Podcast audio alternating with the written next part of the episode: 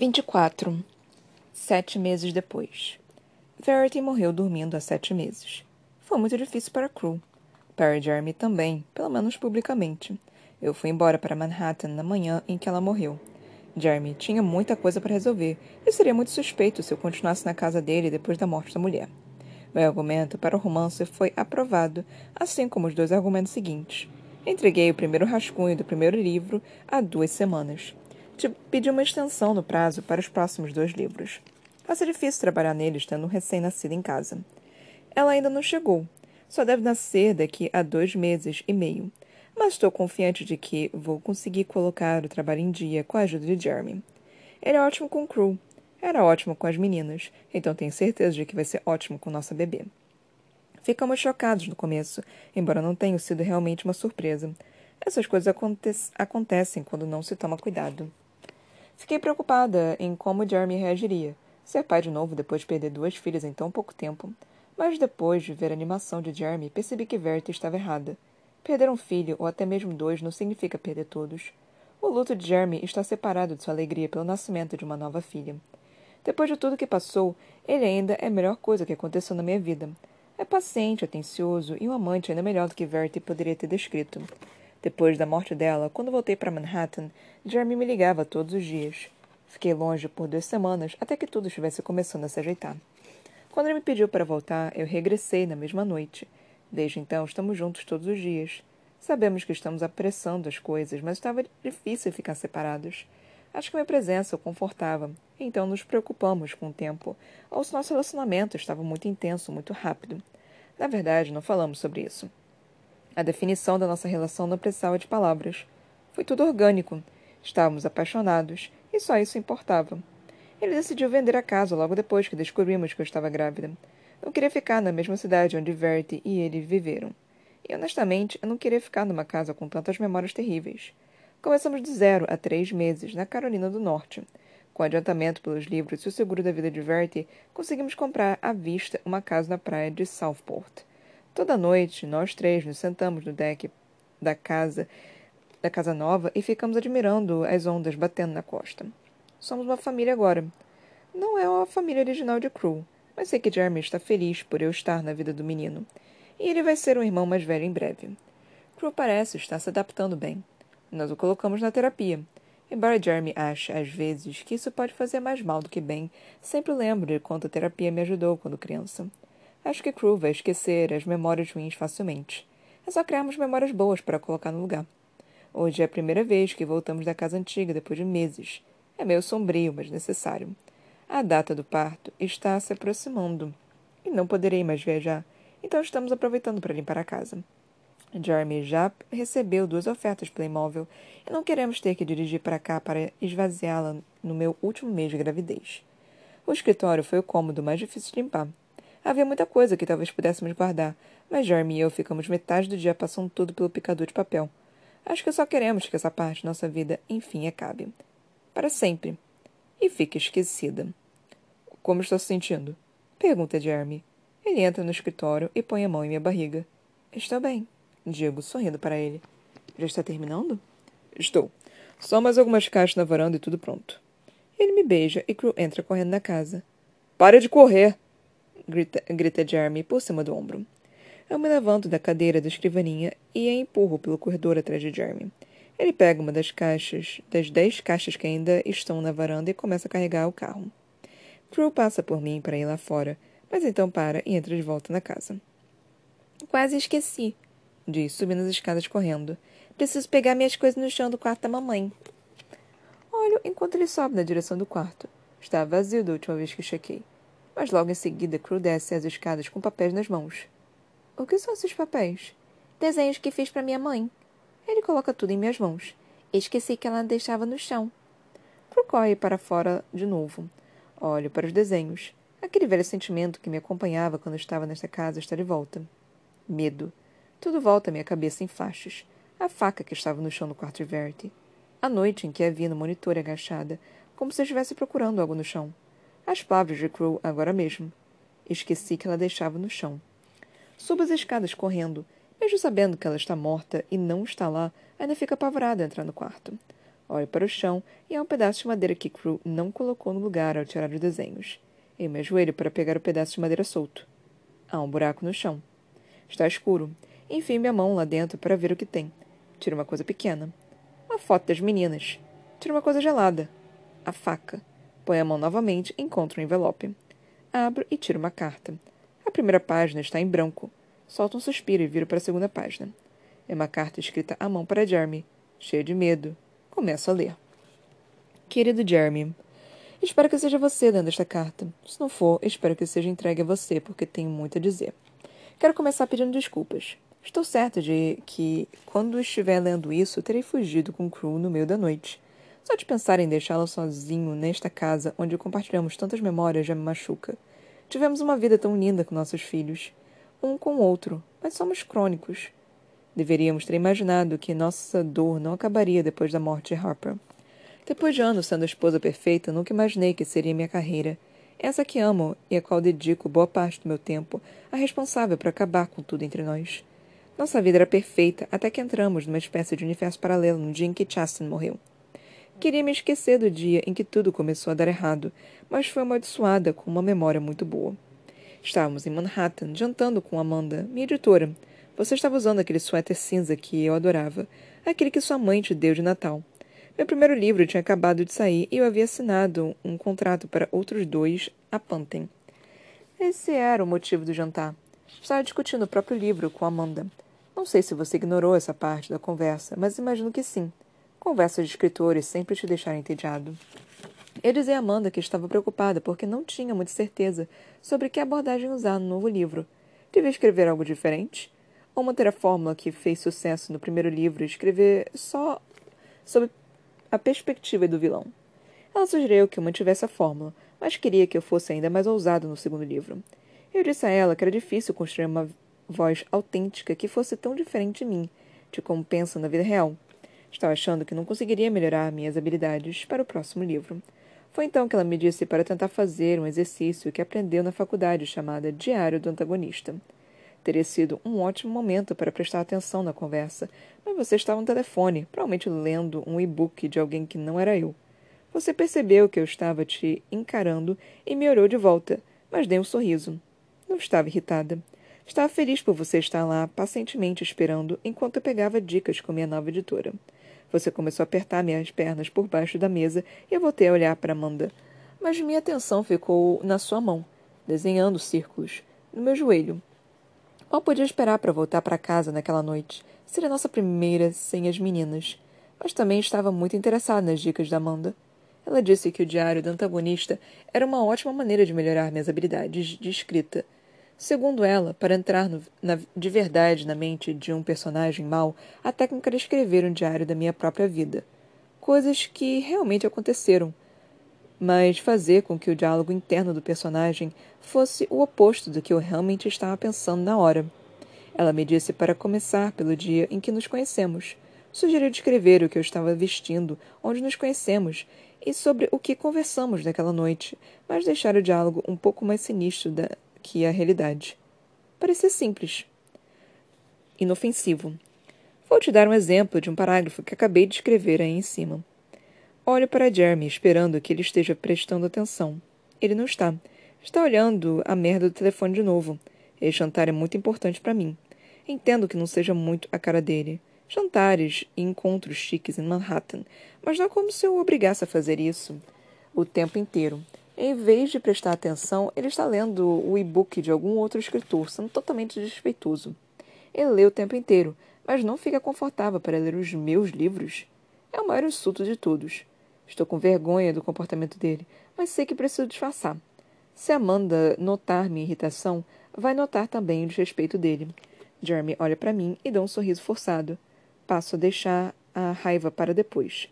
Volto a prestar atenção em Amanda, torcendo para ela não notar o comportamento de Jeremy. Alguns segundos depois, ele aperta minha perna bem acima do joelho e congelo com aquele toque. Na maior parte do tempo, aquilo é tudo que desejo, mas neste momento, a única coisa que desejo é um marido que apoie minha carreira. Pronto. É fácil assim para um escritor fingir que é outra pessoa.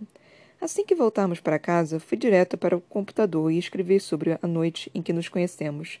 Na versão alternativa, fingi que meu vestido vermelho era era roubado Fingi que estava lá para transar com algum cara rico, o que não é verdade. Você devia me conhecer melhor do que isso, Jeremy. Acho que não fui muito bem sucedida em me retratar como a vilã na primeira vez que tentei, então passei a sempre escrever sobre nossos momentos mais marcantes. Escrevi sobre a noite em que você me pediu em casamento, a noite em que descobri que estava grávida, o dia em que as meninas nasceram. A cada vez que escrevia sobre um novo momento, eu me tornava mais hábil em reproduzir a mente de um vilão. Era incrível. E me ajudou. A Queer me ajudou muito e foi a razão de eu ter criado personagens tão assustadores e realistas em meus livros. Era por isso que eles vendiam, porque eu era boa nisso. Quando terminei o terceiro livro, senti que já dominava a técnica de escrever, sob um ponto de vista que não era o meu. Os exercícios me ajudaram tanto que decidi pegar todos os momentos do diário e juntar numa autobiografia que poderia ser usada para ajudar outros autores. Precisei encadernar os capítulos numa única história para dar co coerência da autobiografia. Então levei aquilo ao limite, deixando o texto cada vez mais chocante. Mais perturbador. Não me arrependo de ter escrito porque minha única intenção era ajudar outros escritores. Só me arrependo de escrever sobre a morte de Harper poucos dias depois que aconteceu. Mas minha mente estava num lugar tão sombrio que às vezes o único jeito para um escritor lidar com isso é deixar as trevas jorrarem direto para o teclado. Aquilo foi minha terapia mesmo que seja muito difícil para você compreender. Além disso, nunca achei que você fosse ler. Além do meu primeiro livro, você nunca leu nada do que eu escrevia. Então por quê? Por que decidiu ler justo esse texto? A intenção não era que ninguém lesse e acreditasse. Era um exercício. Só isso. Foi uma maneira de lidar com o luto que estava me consumindo e jogar tudo nas batidas de teclado. Colocar a culpa nessa vilã ficcional foi uma das minhas maneiras de aguentar a dor. Sacrifício para você nesta carta, mas não pode ser mais difícil do que a leitura do manuscrito na noite em que você encontrou. E se algum dia vamos nos perdoar por tudo isso, precisa continuar lendo até o fim para saber a verdade sobre aquela noite. Não a versão que você descobriu dias depois da morte de Harper. Quando levei Harper e Crew para o lago naquele dia, estava tentando me divertir com eles. Naquela manhã, você mencionou que eu não brincava mais com eles, e era verdade. Era muito difícil porque eu sentia muita falta de Justin. Ao mesmo tempo, eu tinha aquelas duas lindas crianças que ainda precisavam de mim, e Harper queria muito ir para a água naquele dia. Era por isso que ela tinha corrido para o quarto chorando, porque eu disse que não podia. Nunca confrontei por sua falta de emoções, como escrevi no manuscrito. Era só liberdade artística para conduzir a história. Fico ofendida por você acreditar que eu falaria com uma das nossas filhas dessa maneira. Fico ofendida por você acreditar em qualquer coisa escrita naquele manuscrito. É o que seria capaz de machucá-los. A morte de Harper foi um acidente. Foi um acidente, Jeremy. Eles queriam passear de canoa e estava um dia lindo. E sim, eu devia ter colocado os coletes salva-vidas neles. Mas quantas vezes já tínhamos andado de barco sem os coletes? O lago não era tão fundo. Eu não tinha ideia de que a rede de pesca estava ali. Se não fosse por aquele, aquela merda de rede de pesca, eu a teria encontrado e levado até a borda e estaríamos vindo daquele dia em que o barco virou. Não tenho palavras para dizer como sinto muito por não ter feito tudo diferente naquele dia. Se pudesse voltar no tempo, eu o faria. E você sabe disso. Quando você atirou da água, eu queria arrancar meu coração e dá-lo a você porque sabia que você não tinha mais um. Eu não queria mais viver depois de testemunhar a sua angústia. Meu Deus, Jeremy, perder as duas. As duas. Eu percebi sua desconfiança alguns dias depois da morte de Harper. Estávamos na cama e você começou a me fazer todas aquelas perguntas. Não consegui acreditar que você estava cogitando a possibilidade de eu ter feito algo assim de propósito. E mesmo que tenha sido um pensamento efêmero, era quase como se eu conseguisse ver seu amor por mim se esvaindo, como se nunca tivesse existido. Todo o nosso passado, todos os momentos maravilhosos que passamos juntos, tudo aquilo sumiu. Porque sim, eu disse a Crew para prender a respiração.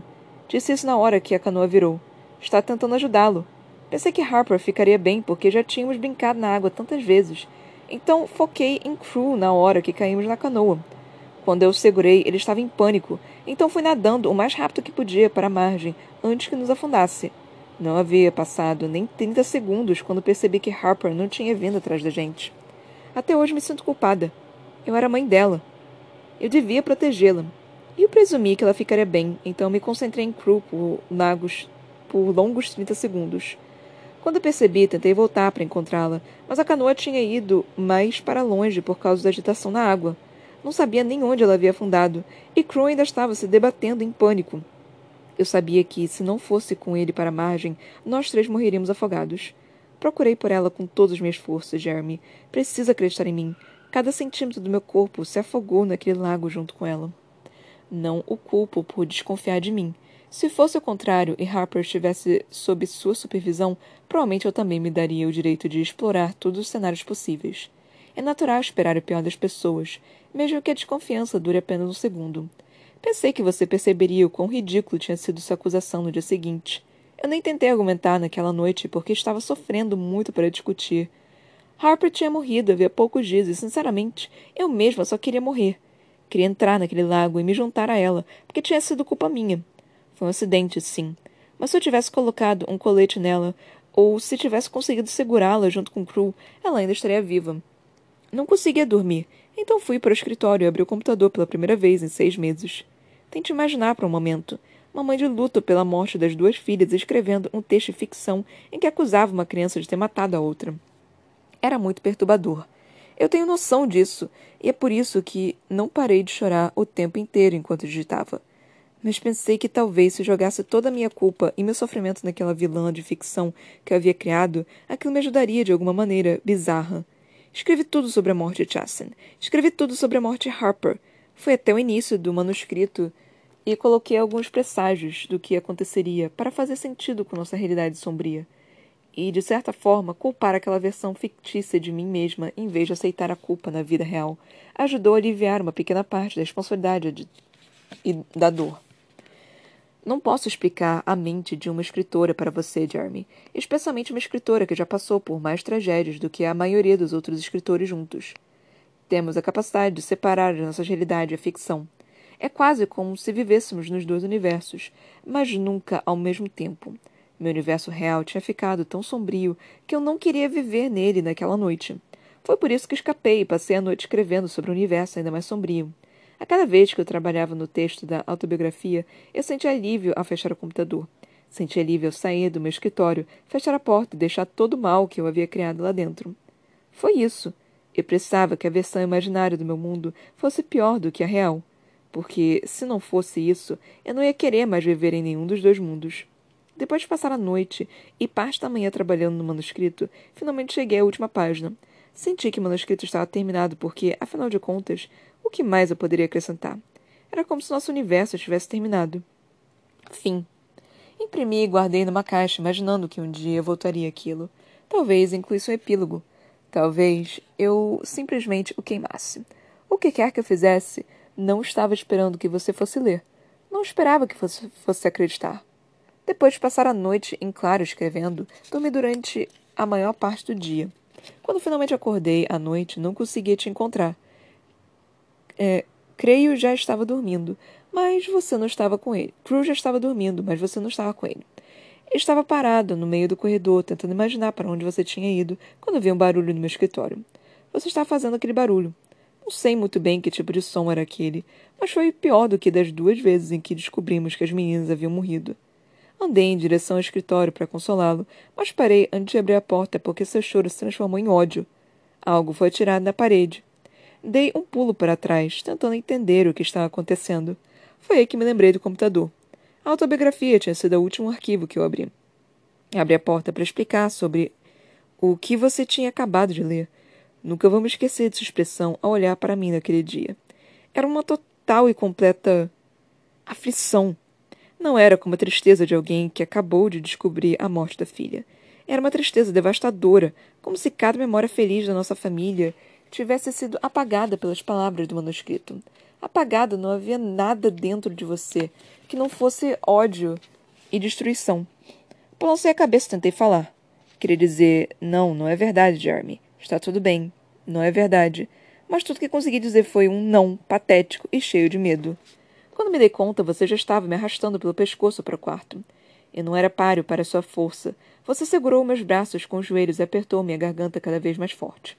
Se você tivesse me dado cinco segundos, apenas cinco segundos para explicar, eu poderia ter nos salvado. Tentei muitas vezes dizer, por favor, me deixe explicar, mas eu não consegui respirar. Não sei muito bem qual foi a sequência dos acontecimentos depois disso. Sei que desmaiei. Talvez você tenha entrado em pânico ao perceber que quase me matou. Se eu tivesse morrido naquela cama, você teria sido preso por assassinato. Crew não teria um pai. Acordei no banco do carona do meu Range Rover e você estava dirigindo. Eu estava amordaçada com uma fita, meus pés e mãos estavam amarrados. Mais uma vez, eu só queria explicar que aquilo tudo não era verdade, mas eu não conseguia falar. Olhei para baixo e percebi que não estava com o cinto de segurança. Então, naquele momento, entendi o seu plano. Era uma frase do manuscrito. Eu dizia que poderia desativar o airbag da passageiro, deixar Harper no banco ca da carona sem cinto e bater com o carro numa árvore. Assim, a morte dela pareceria um acidente. Você me matar e fazer parecer um acidente. Sem querer, eu tinha traçado o meu destino nas últimas frases do manuscrito. Se esse for o caso, que seja, eu jogo meu carro numa árvore. Eu me dei conta naquele momento que, se algum dia alguém te confiasse da minha morte, tudo o que precisava fazer era mostrar o manuscrito. Se eu morresse, aquela seria a carta de suicídio perfeita. Claro, nós dois sabemos como essa parte da história terminou. Imagino que você tenha tirado a mordaça e me desamarrado, me colocado no banco do motorista e voltado para casa, esperando a ligação da polícia avisando que eu morri. Mas seu plano não funcionou muito bem. Nem sei se fico aliviada por isso.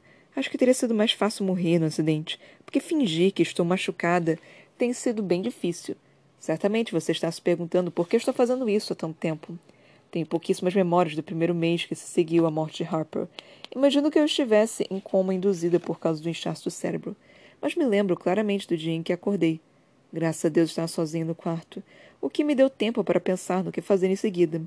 Como eu explicar que cada uma daquelas palavras negativas que você leu era mentira? Você não acreditaria se eu desmentisse o manuscrito, porque afinal eu o tinha escrito. Aquelas eram as minhas palavras, mesmo que não fossem reais. Quem acreditaria que aquilo tudo era mentira? Certamente não alguém que não entende o processo de escrita. E se você soubesse que eu estava recuperada e me entregar para a polícia? Tenho certeza de que teria havido uma investigação depois da morte de Harper, se não fosse acidente. E com meu próprio marido contra mim, certamente eu seria condenada pelo assassinato dela. Você usaria minhas próprias palavras contra mim. Durante três dias fingi que ainda estava em coma, quando alguém entrava no quarto. Médicos, enfermeiros, você, crew, mas me descuidei um dia e você me pegou de olhos abertos no quarto hospital. Ficou olhando para mim. Olhei para você. Vi você cerrando os punhos, com raiva porque eu tinha acordado. Parecia que queria subir em cima de mim e apertar minha garganta de novo. Você andou em minha direção, mas decidi não te seguir com um olhar, porque estava com medo. Se eu fingisse estar alheia ao mundo à minha volta, talvez você não tentasse me matar de novo. Talvez não fosse a polícia para dizer que eu tinha me recuperado. Então continuei fingindo por semanas, porque achei que era a única maneira de sobreviver. Decidi fingir que estava com dano cerebral até conseguir bolar um plano para consertar a situação. Não pense que foi fácil. Foi humilhante muitas vezes. Quis existir. Quis me matar. Quis te matar. Estava com muita raiva por tudo ter terminado daquele jeito, por você acreditar que aquele manuscrito pudesse ser verdade depois de tantos anos de casamento. Sério, Jeremy. Os homens acham mesmo que as mulheres são tão obcecadas por sexo? Era ficção. É claro que eu adorava transar com você, mas na, maioria, na maior parte das vezes era só para te agradar. Isso é o que casais fazem um pelo outro. Não era porque eu não consegui viver sem. Você foi um bom marido para mim, e apesar do que você acredita ou não, eu fui uma boa esposa também. Você ainda é um bom marido para mim. Acredita do fundo do coração que eu matei nossa filha e mesmo assim continua cuidando de mim. Talvez porque acha que não estou mais aqui que todo meu lado mal morreu naquele acidente, e agora eu sou apenas alguém de quem você sente pena. Acho que é por isso que me trouxe para casa. Depois de tudo que Crew passou, seu coração é muito bom para deixá-lo longe de mim. Você sabe que, depois de perder as duas irmãs, perder a mãe seria devastador para ele. Apesar do que está escrito no manuscrito, seu amor por nossas filhas sempre foi sua característica de que mais gosto. Houve momentos nos últimos meses em que quis te contar que estou aqui, que sou eu, que estou bem, mas seria um desperdício do meu fôlego. Não podemos sobreviver a duas tentativas de assassinato, Jeremy. E sei que, caso você descubra que estou fingindo, sua terceira tentativa de me matar vai acabar sendo bem-sucedida. Não estou fazendo tudo isso para tentar fazer você mudar de ideia, ou provar que está errado. Você nunca mais vai confiar em mim de novo. Tudo que estou fazendo é por Crew. Só penso no meu menininho. Tudo que fiz desde o dia em que acordei no hospital é por Crew. Ainda que eu não queira afastá-la de você, não tenho escolha. Ele é meu filho e precisa ficar comigo. Ele é o único que sabe que estou aqui. Sabe que ainda tenho pensamentos uma vez e um plano. Fico segura em ser eu mesma com ele, porque ele só tem cinco anos. Se ele disser a você que nos conversamos, você vai achar que imaginação, até mesmo trauma depois de tudo que aconteceu. É por causa dele que procurei tanto por esse manuscrito. Sei que, se algum dia você nos encontrar depois que eu fugir, vai tentar usá-lo contra mim. Vai tentar fazer Crew acreditar nele como você acredita. Na primeira noite, depois que voltei do hospital para casa, fui até o escritório para apagar o manuscrito do computador. Mas você já tinha feito isso. Tentei encontrar a cópia impressa, mas não sabia mais onde estava. Depois do acidente, tive alguns lapsos de memória, e esse era um deles. Mas sabia que tinha que me livrar dele para que você não usasse contra mim. Sempre que tinha uma chance, procurava o manuscrito em todos os lugares, o mais silenciosamente possível. No escritório, no porão, no sótão. Até procurei no quarto algumas vezes enquanto você dormia. Sabia que não podia fugir com Crew antes de destruir aquela prova que você usaria contra mim. Também precisava encontrar um jeito de conseguir dinheiro, mas não sabia muito bem como. Não dava para sair dirigindo até o banco. Quando vi suas conversas com a Pantheon Press sobre a ideia brilhante deles para continuar a série com um novo autor, sabia que aquela era minha chance. Quando contratou uma enfermeira noturna e viajou para a reunião em Manhattan, entrei no escritório e abri uma nova conta no banco pela internet. Dias depois da reunião, a nova autora já estava se mudando para cá para começar a escrever a série. Era uma questão de tempo até que o pagamento dos três livros restantes caísse na conta. Eu pudesse transferir, transferir para minha nova conta e fugir daqui com Crew. Só me resta esperar pela melhor oportunidade, mas a nova coautora está deixando as coisas difíceis. De alguma forma, ela encontrou um manuscrito que eu procurava. Certamente você achou que teria se livrado dele ao apagar no computador. Mas não. Agora são dois contra mim. Não importo mais em destruir o manuscrito a essa altura. Só quero ir embora daqui. Eu admito, ela está ficando desconfiada por minha culpa. Sei que fica assustada quando percebe que estou olhando para ela, mas é difícil evitar. Essa mulher entrou em nossa vida, está assumindo o controle da minha carreira, está se apaixonando por você. E, pelo que estou vendo, você está se apaixonando por ela também. Ouvi vocês dois transando no nosso quarto agora há pouco. Por mais que esteja magoada, estou igualmente irritada.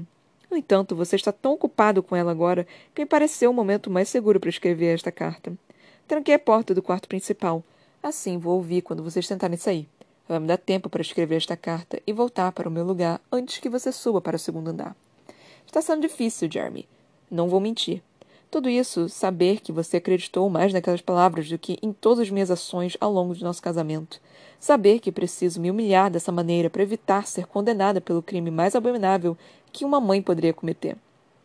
Saber que você se apaixonou por outra mulher enquanto passa meus dias fingindo estar alheia ao que nossa vida se transformou. Mas continuo insistindo porque tenho certeza de que vou conseguir sair daqui assim que o dinheiro cair. É por isso que estou deixando esta carta. Talvez você encontre, talvez não. Espero que encontre. Espero mesmo. Porque mesmo depois de tentar me enforcar e bater em meu carro numa árvore, eu, eu não consigo odiar você. Você sempre foi um guardião fervoroso de nossos filhos, exatamente o que os pais devem ser. Mesmo que signifique eliminar um dos pais se ele se tornar uma ameaça para as crianças. Você acredita que eu sou uma ameaça para a Crew, e ainda que me doa o fato de você acreditar nisso, também me encanta saber o quanto você a ama. Depois que Crew e eu tivermos ido embora, eu vou te ligar um dia para dizer onde está a carta. Depois de ler, espero que você consiga me perdoar. Espero que consiga se perdoar. Não o culpo pelo que fez comigo.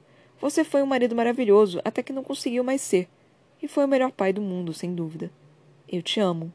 Ainda. Verity.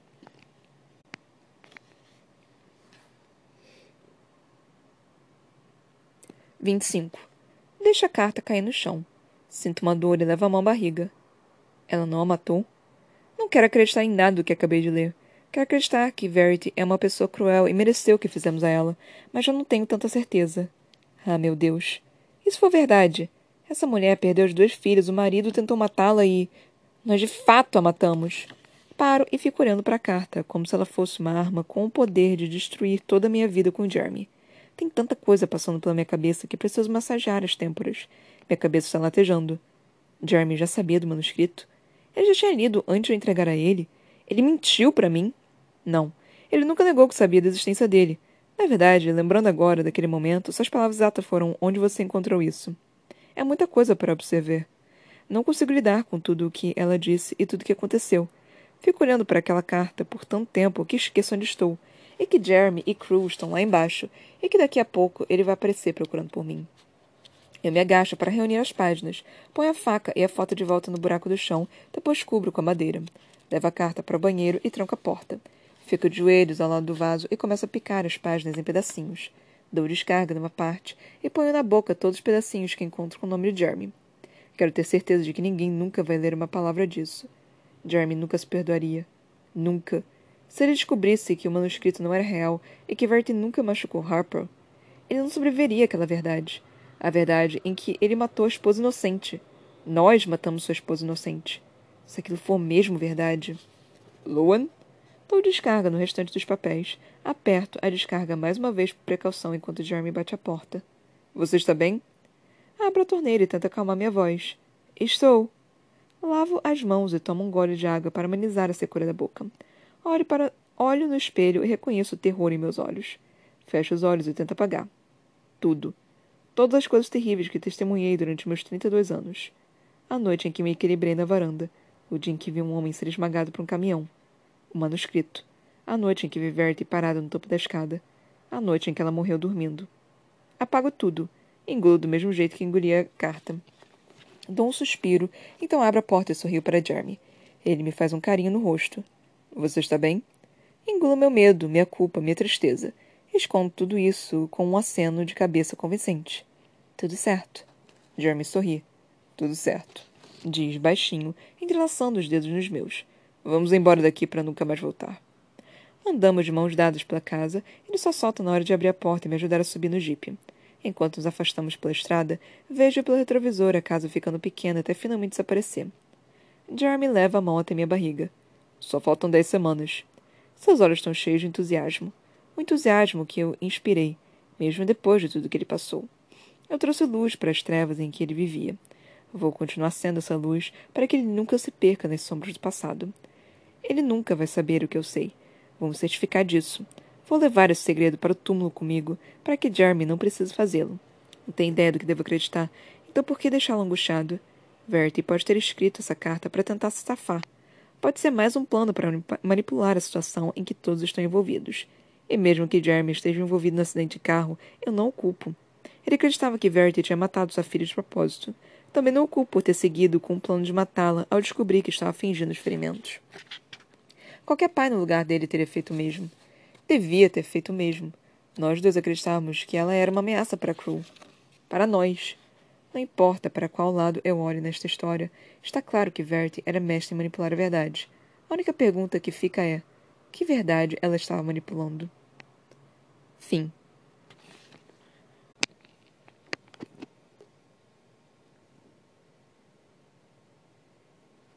Agradecimentos. Obrigada por se arriscar com esse livro. É um pouco diferente das histórias de amor que costumo escrever, então agradeço por ter embarcado nessa jornada comigo. A maior parte dos meus livros é publicada pela Archer Books, um braço, um braço da Simon Schuster. Agradeço por tudo o que fizeram por meus livros no passado e pelo que ainda farão no futuro. Verity, no entanto, é um projeto pessoal independente. Então talvez por isso você não o encontre em formato físico. É um projeto que escrevi e lancei por conta própria, e agradeço muito a Atria Books por essa oportunidade.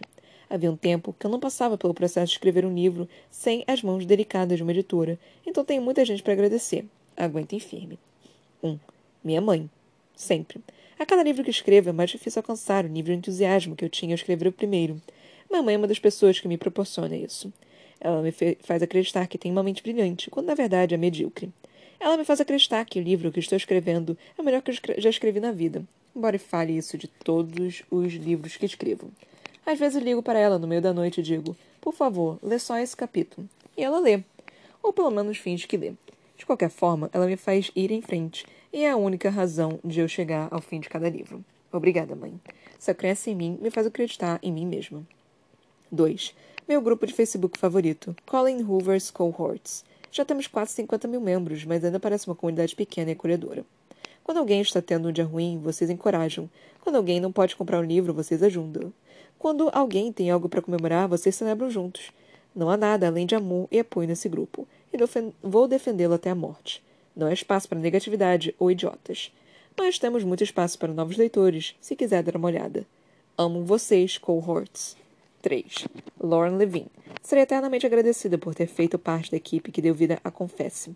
E embora tenha sido uma experiência fenomenal ter visto um dos meus livros se tornar uma série de TV, não é nada comparado à sua amizade. Seu apoio e sim, é sem precedentes. Algum dia vou retribuir o favor. 4. Taryn Fisher. Nem sei por onde começar. Sou muito sortuda por ter muita gente que me apoia, mas não tem ninguém que queira mais meu sucesso do que você. Você vibra com o sucesso dos outros como se fosse o seu. Você é a Taryn para minha Colleen. Porque você literalmente é. 5. Lynn Reynolds. Você é minha irmã favorita. 6. Murphy Fennel. Você também é minha irmã favorita. 7. Para minha avó. Vanoy Gentles. Você é muito fofo por ler um livro como este. É por isso que você vai ganhar a primeira cópia impressa. 8. Para todos aqueles que fazem parte da minha vida por causa do universo literário, mas que estariam nela mesmo se não fosse isso. Charles Lagoski, Northcote, Kristen Phillips Delcam, Pamela Cameron, Laurie Data, Kay Miles, Marion Archer, Jen Benando, Karen Lawson, Velma Gonzalez, Susan Gilbert Rossman, Tassara Vega, Janet Guerreiro, Maria Blalock, Talon Smith, Melinda Knight e mais um 100 de vocês. Obrigada por sempre me darem suas opiniões sobre parágrafos, capítulos e livros inteiros. E para todos que apoiam a minha carreira, amo cada um de vocês. 9. E. L. James. Sua carreira de sucesso não me impressiona mais do que sua alma. Você é incrível em vários aspectos, mas minha característica favorita é quando ama e valoriza seus leitores. Você é um exemplo a ser seguido por todos os autores. 10. Kim Holden. Só quero agradecer por ser você. Continua assim. Hashtag do Epic. 11. Caroline Kepnes. Anos atrás, eu escrevi metade de um livro na segunda pessoa até que minha editora disse que uma de suas outras autoras estava prestes a lançar um livro escrito em segunda pessoa e que eu deveria reconsiderar. Eu não te conhecia. Eu te xinguei um pouco, porque tive que reescrever metade do meu livro. Quando minha assessora mandou o seu livro para ler, xinguei ainda mais porque você era muito boa. Então, de alguma forma, viramos amigas depois que eu te mandei uma mensagem ameaçando te assassinar. Acho que nossa amizade teve um começo muito esquisito, mas é por isso que é perfeita. Sou muito grato por ter você na minha vida, embora eu tenha um pouco de medo da sua mente. Parabéns pela série de TV maravilhosa. Quando você chegar à Netflix, vai explodir ainda mais. Estou muito animada por você. 12. Shana Crawford e Susan Gilbert Rossman. Vocês tornam minha vida muito mais organizada do que eu poderia imaginar. O trabalho e a dedicação que tem ao Book Bonanza e ao The Bookworm Box é sem precedentes. Não poderia ter duas pessoas melhores organizando essa metade da minha vida. Obrigada, obrigada, obrigada. 13. Johanna Castillo. Tivemos quase sete anos perfeitos juntos. Parte meu coração que você não seja mais minha editora, mas estou animada por suas novas aventuras. Algo que nunca vai mudar é nossa amizade. Sinto sua falta e mal posso esperar para ver aonde sua jornada vai te levar. 14. Jane Distal. No começo da minha carreira, eu era um peixe perdido no oceano, sem nenhuma ideia sobre como funcionava esse mercado. Sete anos se passaram e eu ainda sou um peixe perdido no oceano sem nenhuma ideia de como funciona esse mercado. Mas, como você é ao meu lado, não preciso me preocupar. Obrigado por cuidar de toda a parte estressante com a qual eu não quero lidar e por resolver tudo perfeitamente como ninguém. Estou mais do que agradecida. 15. Lauren Abramo. Você é uma máquina. Espero que tire uma semana inteira de férias e desligue o telefone. Não conheço ninguém mais dedicado e organizado que você. Sua paciência com minha falta de organização é infinita. Obrigado por tudo que você faz. 16. Elisa Down. Obrigado por trazer Owen e Auburn à vida em Confesse. Você é uma diretora fenomenal e um ser humano fenomenal. Trabalhar com você foi uma experiência incrível. Espero que consigamos fazer novamente. 17. Brooke Howard. Simplesmente amo, amo você e tudo seu respeito. Obrigada por me aguentar. 18.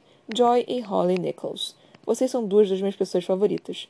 Estou muito feliz de tê-las em minha vida. 19. Stephanie Cohen. Basicamente devo tudo a você. Tudo.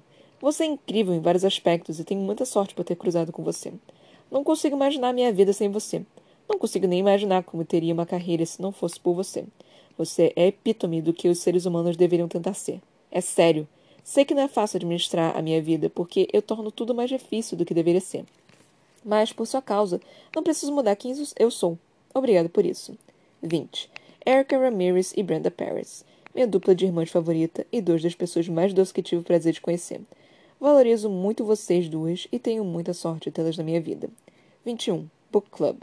Sei que sou a pior participante do Clube do Livro, mas obrigada a todos por aquela noite no mês em que a gente se encontra, fala sobre livros e come bolo. É a minha noite favorita do mês. 22. Melinda Knight. Sou muito grata a você e a toda a sua família. Agradeço muito por tudo que fizeram para a nossa iniciativa de caridade. Estou muito feliz por Cale e Emma terem um ao outro. Agora pode se mudar logo para Hopkins Country. 23. Tiffany De Bartolo. Obrigado por seus livros e pelo gosto musical excelente. Você é a pessoa que procuro quando preciso descobrir boa arte. 24. Kim Jones. Obrigada por. Bem, talvez eu me lembre quando for escrever os agradecimentos do meu próprio próximo livro. 25. Social Butterfly, Murphy Ray, Maron Making Manuscripts, Karen Lawson, Elaine York. Obrigada pela edição, o marketing, o design da capa, a formação e todo o trabalho que tiveram com este livro. 26. Shannon O'Neill. Obrigada por tudo que fez pelo The Bookworm Box e pela comunidade literária em geral. Você é uma estrela dessa indústria. 27. K.A. Tucker. Ainda quero colaborar com você no livro, então já estou agradecendo desde já por você ter topado. Já me disseram que quando você joga as coisas no mundo, elas acontecem. Então estou aqui jogando nossa colaboração no mundo para ver se ela acontece. 28. Telecall. Sei que não nos conhecemos muito bem, mas quero te agradecer pelos seus stories no Instagram. Assistir você falando é como uma terapia para mim. Você, inclusive, deveria me cobrar pelas sessões de terapia que eu economizei agora que tenho seus stories. 29. Jen Sterling. Preciso de mais cartões postais para o meu computador, Jen. Providencie. Estou com saudade de você. Estou muito feliz por te ver feliz. 30. Abby Glines. Obrigado por tudo que fez por mim neste ano. Sei que não é fácil ficar afastado de sua linda família, mas sempre serei grata pela sua amizade e pelo seu tempo. Você é uma rockstar. 31. Arielle Fredman Stewart. Obrigado por me deixar roubar um de seus nomes. Você não devia ter um gosto tão bom para nomes e um gosto tão ruim para amigas. Eu te amo. 32. Catherine Paris. O modo com que lidou com o último ano foi absolutamente inspirador. Obrigado por ser você, por me apoiar e por ser tão positivo no mundo que muitas vezes torna-se difícil. 33. Bibi Easton. Dê um oi para Ken. Dê um oi para o Ken por mim. 34. Dana Silver. Seu gato é um idiota. 35. Kendall Ryan. Obrigada por encontrar um tempo na sua agenda ocupada para me dar conselhos e incentivo. Agradeço mais do que você imagina. 36. Levy, Kale e Beckham. Amo vocês demais. Vocês me deixam orgulhosa todos os dias. Por favor, não leiam este livro. 37. Heath Hoover. Você também não está autorizado a ler este livro. Eu te amo e gostaria de continuar casada com você. 38. Obrigado aos blogueiros. É muito inspirador o quanto vocês se dedicam a nossas carreiras simplesmente porque amam os livros. Desculpem por ter feito uma bagunça com as provas deste livro. Isso acontece quando você está a quatro dias do lançamento e ainda não terminou o texto. Vou fazer melhor da próxima vez, eu juro. Obrigada por tudo. 39. Para, para todo mundo que está lendo esses agradecimentos. Se estiver aqui porque odiou este livro ou porque o amou, o importante é que você está lendo. Obrigada por isso. Agora que terminou este, vá devorar outro. 40.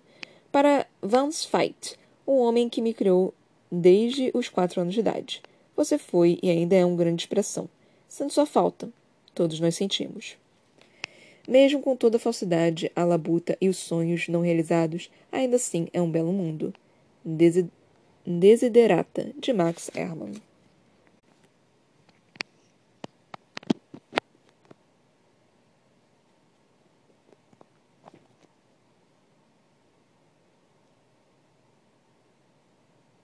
Puta que me pariu três vezes. Meu Deus do céu. Caralho! Mano, ai, Deus. Ah! Enfim, caralho. Não dá. Eu não tenho reação. Quer dizer, eu tenho reação, mas é, é, é, é essa reação. Gente do céu. Eu pensei, cara, vocês, eu tava desconfiada desde o início. Vocês viram que eu estava desconfiada desde o início. Vocês viram que eu tava meio que. Hum, tem umas coisas meio que estranhas aqui que não fazem sentido. Eu tava assim, vocês viram isso. Só que eu não conseguia assimilar uma coisa com a Verity, tipo, sendo. É, como se diz? Com a Verity realmente sendo boa, ou até escrevendo. Eu, eu até que adivinhei, né, que poderia ter sido não ser escrito verdadeiramente. Mas eu achei que, era, que fosse o Jeremy que tinha escrito, e que o Jeremy era o ruim da história. Eu não assimilei que, que a Verity pudesse estar, escre estar escrevendo o manuscrito é, de forma não autoral, realmente. Tipo, de uma forma. É, como se diz? Fantasiosa. Eu não assimilei isso. E faz sentido. O pior é que faz sentido, porque algumas pessoas fazem isso. Alguns escritores fazem isso. Tipo, não é incomum. Não é algo assim completamente absurdo de se acontecer. Às vezes nós fazemos isso. nós temos essa mania. Outra mania que nós temos também de fazer é quando a gente não sabe o nome do personagem que a gente quer colocar, a gente coloca o nome tipo de quem a gente se inspirou nele. Então a gente coloca o nome da, da pessoa com, pela qual a gente foi inspirada, até a gente descobrir um nome do qual a gente se sinta confortável para trocar. Isso acontece. Isso acontece muito. Então o que a Verity disse faz muito sentido. E a, o pior de tudo, a Luan sabe disso. Ela sabe disso. Porque logo no, no final do capítulo 25, ela fala aqui: não importa para qual lado eu olho nesta história, está claro que Verity era mestre em manipular a verdade. A única pergunta que fica é: que verdade ela estava manipulando? É exatamente isso. É exatamente isso. A gente não tem ideia. Cara, já tinha terminado de uma forma fantástica. Que assim, a gente não tinha noção do, de qual era a realidade, né? Tipo, por que, que a Verity ter feito aquilo? A gente não tinha noção disso teria terminado em aberto, teria terminado em aberto, mas ainda assim teria sido um final interessante. A Colin Hoover ainda conseguiu se superar colocando uma outra verdade que poderia que, que, que pode que nos deixa completamente tipo, caralho, será que o Jeremy matou uma mulher inocente e tudo isso foi só um grande mal-entendido? Então, tipo, é, é, é, é isso, sabe? Foi brilhantemente escrito. Foi realmente brilhantemente escrito. Para as pessoas que não gostam de Colin Hoover, eu vos pergunto: qual é o seu problema? Qual é o seu problema, gente? Essa mulher foi fantástica. Ela foi foda. Ela foi incrível. Ela escreveu de uma forma absurdamente boa. E ainda teve plot twist, né? Eu tava esperando plot twist, aconteceu o plot twist. Realmente, muito bom. Tipo, eu já tava esperando algumas coisas, tipo, a. Qual é o nome dela? A Luan ter engravidado. Mano, a partir do momento que ela falou, ah, vou colocar a. a qual é o nome? Qual é o nome? O travesseiro entre as pernas pro, pro que é de Jeremy não escorreu. Eu fiquei, essa garota tá querendo engravidar. E isso para mim já me, já me deu um pavor muito grande. Tipo, essa garota querendo engravidar. isso não é legal, não. Tipo, tudo bem então, né? Tá. Fazer o quê? Pelo menos ela quer essa mãe. Pelo menos isso. Mas enfim. Mas o pior de tudo é que a gente não conhece Verity. A gente não sabe como é que a Verity realmente é. Então, tudo que a gente sabe da Verity é o que a gente leu no manuscrito dela. Então, a gente não tem a menor noção se o que ela escreveu no manuscrito é verdade ou se o que ela escreveu na carta foi verdade. A única coisa que eu tenho para reclamar foi essa porra dessa letra que, que colocou, colocou uma letra diferente pra carta da Verity. Mano, que letra difícil de ler, cacete. eu, eu fiquei errando as palavras um tempão porque eu não tava conseguindo ler. Que ódio. E eu querendo ler rápido porque eu queria saber o que estava acontecendo, eu não conseguia porque eu não conseguia entender a palavra, que ódio. Mas enfim. É... E aí começou, né, tipo, porque realmente não tinha muitas coisas na história que não faziam sentido. Tinham pequenas coisas assim que eu ficava, hum, interessante.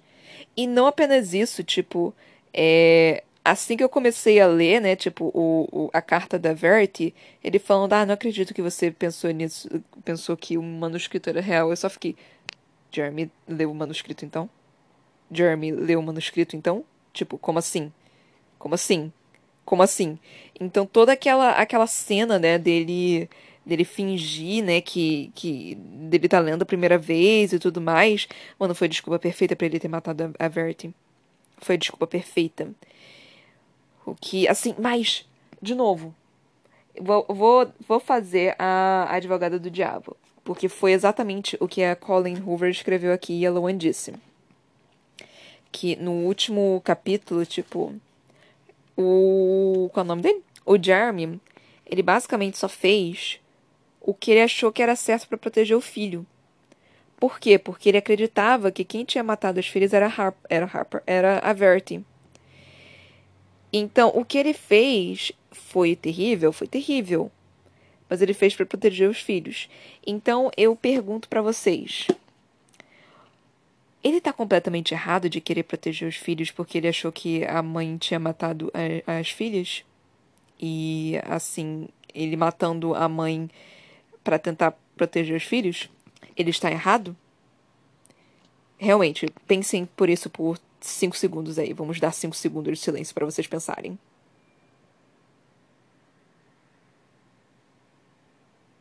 Ok, cinco segundos acabaram. É... Você acha que ele está errado? Eu. Olha, eu não diria que ele está errado, mas eu também não diria que ele está certo. Eu sou uma pessoa que é contra matar, assim, tipo, o outro. Eu acho que você não tem o direito de matar uma pessoa assim, a não ser que seja por legítima defesa.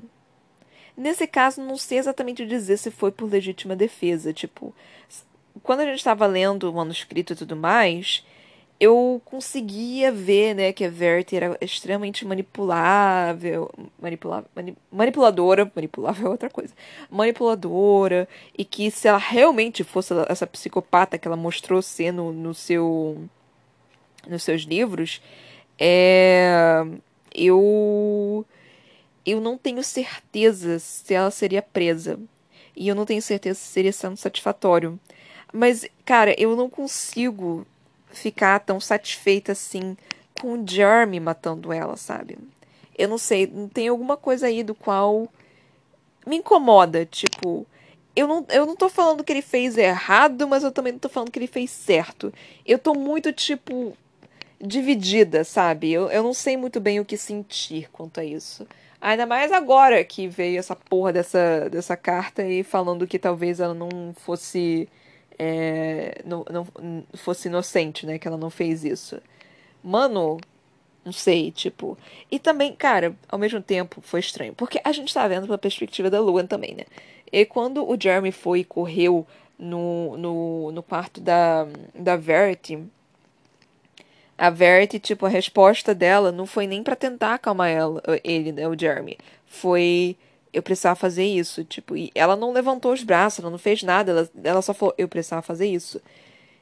Tudo bem que foi pela, pela descrição da Loan, né? Então a Loan talvez não tivesse visto, visto pânico nos olhos da Verity, alguma coisa assim. E ela também estava olhando por um monitor de bebê, né? Então, assim. Mas, cara, sei lá. É porque. Ai, mano, foi perfeitamente escrito.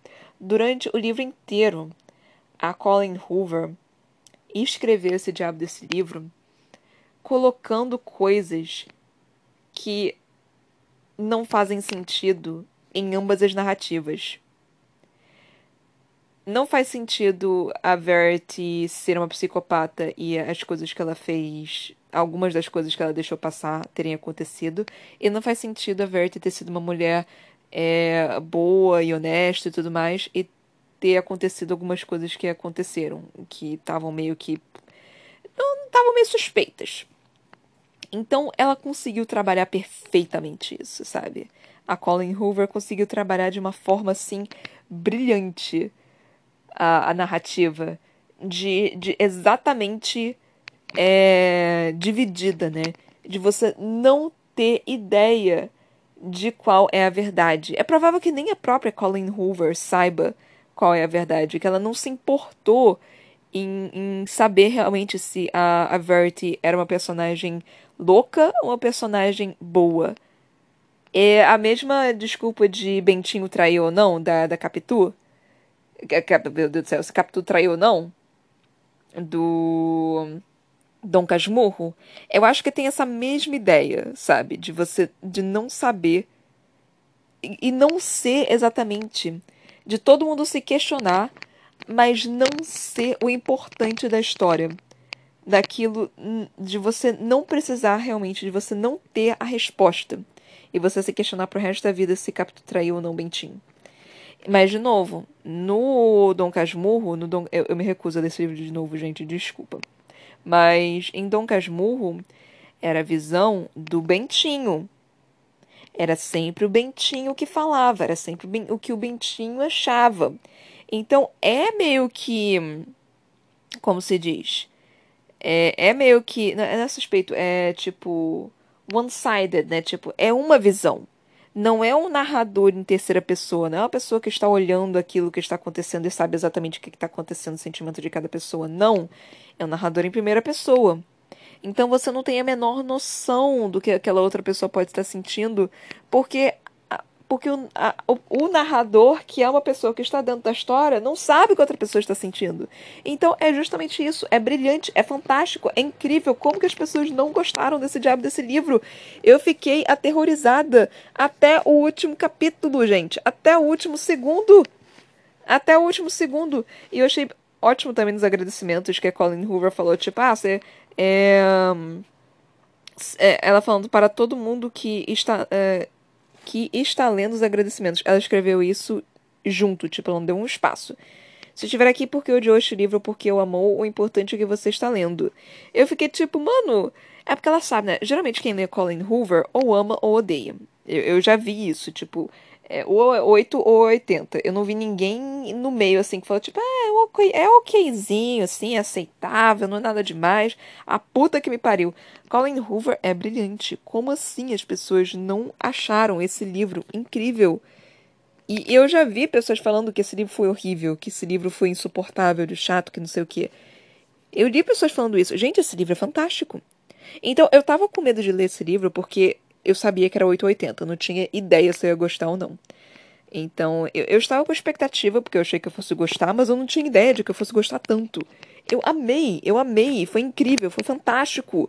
É, é nível assim, tá no, tá no meu top 5 de autores favoritos. Agora, quem são meus top 5 autores favoritos? Rafael Dracon, Carolina Munhoz, Sarah J. Maas, Colin Hoover e uh, talvez Tamara Gucci também esteja aqui. Ele é um conhecido meu, um amigo meu, que eu vou trazer o livro dele pra cá também em algum momento. Ele, ele tá aqui, só que é que é um livro grande, eu sei que ele é desconhecido, então eu sei que vai todo mundo meio que vai meio que flopar aqui, porque ninguém vai ouvir, mas eu, eu recomendo ouvir, porque ele é um excelente escritor, mas enfim. É... Então, puta que me pariu. Puta livro foda, puta escritora foda. Eu estou, assim, Colin Hoover, você ganhou uma fã nesta noite. Você já tinha ganhado há 11 dias, mas assim, esse final, meu pai amado, esse final. Parabéns, parabéns mesmo. Eu não sei se vocês conseguiram ouvir as palmas, mas enfim. Realmente, muitos parabéns. Porque, cara, fantástico, assim. Cê, cê tinha, eu, eu já tava meio que, no, no último capítulo, eu já tava meio que, ok, não tem muita explicação, mas é aceitável, eu consigo entender. E você conseguiu fazer de uma forma mais brilhante ainda, eu só fiquei, puta que me pariu, nossa senhora. Uau! Fantástico. Você podia vir pra Bienal, né? Um dia, assim, pra, pra eu poder, tipo, babar em cima de você um pouquinho. Ai, meu Deus do céu. Pior que eu nunca encontrei um autor in internacional. Mas, enfim. É incrível, incrível, incrível, incrível. Estou apaixonada por essa mulher. Eu certamente irei comprar todos os livros dela. É... Eu só vou ter que ver qual, qual livro é, é uma saga e qual livro não é. E, tipo, nossa, mulher, tu é foda. Eu, eu quero beijar seus pés. Você está no nível, assim, Sarah J. Maas pra mim. Porque você é brilhante. Eu te amo. Enfim, gente, é isso que eu tenho para falar.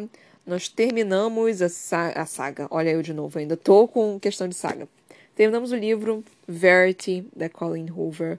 Foi um livro fantástico. Eu realmente amei muito. Eu tô, tô feliz que agora eu vou poder dormir direito. Ai, Deus. Eu espero que vocês tenham gostado. Se vocês gostaram, por favor, compartilhe com as pessoas. Eu espero que vocês consigam compartilhar com todo mundo. Eu sei que tem livro aqui que, tipo, ninguém conhece, que são autores desconhecidos e que, assim, ninguém se importa muito, mas são autores brasileiros que eu acho que merecem todo o reconhecimento do mundo. Então, se possível, vocês ouvirem também esses outros livros. Eu juro pra vocês que eles são legais. Então, leiam, leiam, ouçam os outros livros, por favor. É, pode vir falar comigo também se vocês quiserem. Meu Instagram é Ana Brocanello. Pode vir falar comigo sobre suas opiniões, do que, que vocês acharam, do que, que você. Se vocês tiverem sugestões de livros também, pode vir falar comigo. Se eu falei alguma coisa que te ofendeu, alguma coisa do tipo, venha falar comigo que eu vou ver se eu posso mudar assim alguma forma. Depende também. Depende também, né? Porque às vezes é uma opinião. E opinião é, às vezes, é mais complicado, mais complexo de se mudar. Mas, né? Se for algo realmente que magoe, que seja ruim, não sei o que, eu posso rever meus conceitos, não tem por que não. Então é isso, gente. Compartilha, compartilha. Faz esse favorzinho para mim. Eu nunca te pedi nada. Eu só peço para vocês compartilharem e me seguirem no Instagram e comprarem meu livro, Pandora. E me seguirem no, na Twitch também. Mas enfim, é isso, gente. Muito, muito, muito obrigada por me ver até aqui. Até a próxima. Beijinhos e tchau, tchau.